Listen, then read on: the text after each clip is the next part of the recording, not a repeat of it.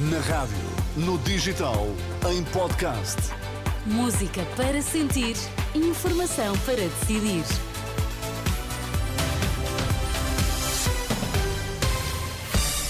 Notícias na Renascença com Angela Roque. Para já os destaques, boa tarde.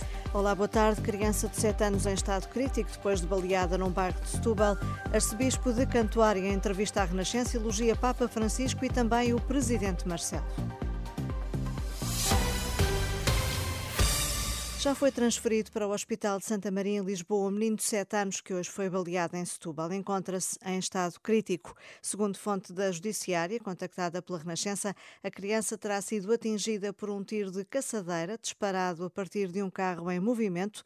Pouco depois do meio-dia de hoje, uma mulher familiar do menor ficou igualmente ferida, mas sem gravidade. A Judiciária encontra-se no local a investigar. Arcebispo de Cantuária em Portugal, em entrevista este domingo à Renascença, o líder da Igreja Anglicana fala da boa relação que tem com o Papa Francisco.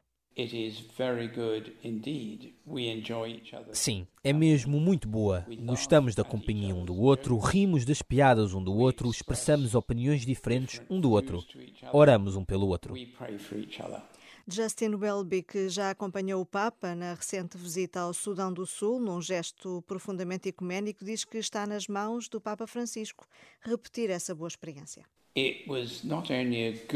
Não é apenas um bom exemplo, como também é um exemplo único.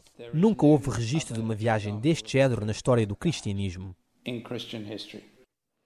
Nestas declarações ao jornalista Vasco Bertrand Franco, o líder da Igreja de Inglaterra elogia igualmente o presidente Marcelo Rebelo de Sousa, com quem se encontrou ontem à margem da abertura do sínodo da Igreja Lusitana, que integra a comunhão anglicana. Foi um encontro breve, mas suficiente para abordar vários temas. Football, God, Futebol, Deus, a guerra na Ucrânia, a guerra na Terra Santa, as dificuldades de garantir que pessoas realmente boas assumem cargos de chefia para lidar com todas estas coisas. O arcebispo de Cantuária, líder espiritual da comunhão anglicana e primaz da Igreja da Inglaterra, uma entrevista que vai poder ler mais logo na íntegra em rr.pt. No mundo em guerra, o Papa pediu hoje mesmo que não se esqueçam os conflitos que alastram no continente africano. Foi durante a oração do Ângelos. Francisco alertou em particular para a nova onda de violência que atinge a província moçambicana de Cabo Delgado. Lembrou também a grave situação humanitária que se vive no Sudão. O exército ucraniano acusa a Rússia de ter executado dois prisioneiros de guerra das Forças Armadas da Ucrânia no leste do país.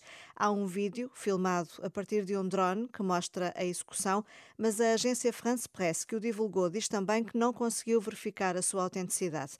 Moscou e Kiev têm feito acusações mútuas e repetidas sobre a morte de prisioneiros de guerra.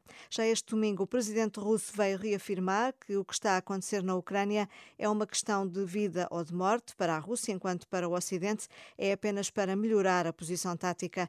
É o nosso destino, afirma Vladimir Putin num certo de uma nova entrevista publicada hoje nas redes sociais. Israel recusa pressões internacionais para criar um Estado palestiniano como solução para a guerra na faixa de Gaza.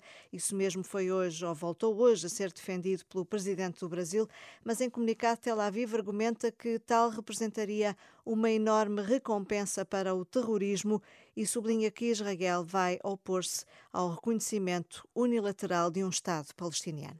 É o ponto final por agora. Boa tarde, bom domingo.